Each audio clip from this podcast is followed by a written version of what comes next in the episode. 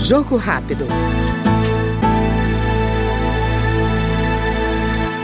Comissão de Defesa do Consumidor realizou debate por iniciativa do deputado Márcio Marinho, do Republicanos da Bahia, sobre a vida útil programada de equipamentos como celular, impressora ou TV, de modo a forçar o consumidor a sempre repor o dispositivo por um mais novo.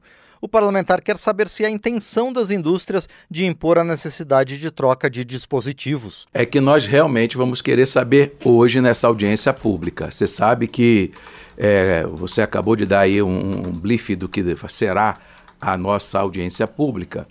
Você sabe que se você comprar um telefone, um celular, passa dois anos, daqui a pouco ele começa a ter dificuldade nos, de processar, às vezes, uma ligação, de baixar um certo aplicativo, enfim. E você acaba tendo a, a, sendo forçado, na verdade, a atualizar o teu telefone com o seu aparelho comprando um outro aparelho televisão da mesma forma, impressora da mesma forma, e parece que um negócio realmente programado. É. A partir de dois anos começam a aparecer os problemas nos equipamentos. Você sabe que a todo momento eles estão na construção de novos softwares, justamente para que você tenha dificuldade de baixar os aplicativos, obrigando o consumidor justamente a trocar aquele, aquele aparelho. Isso é, é uma coisa é, é inaceitável.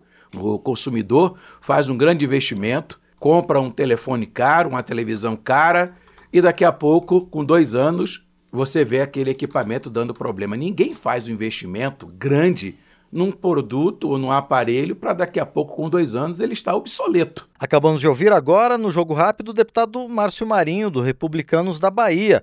Segundo ele, as discussões em torno da vida útil de equipamentos podem evoluir para uma regulamentação legal. Jogo rápido.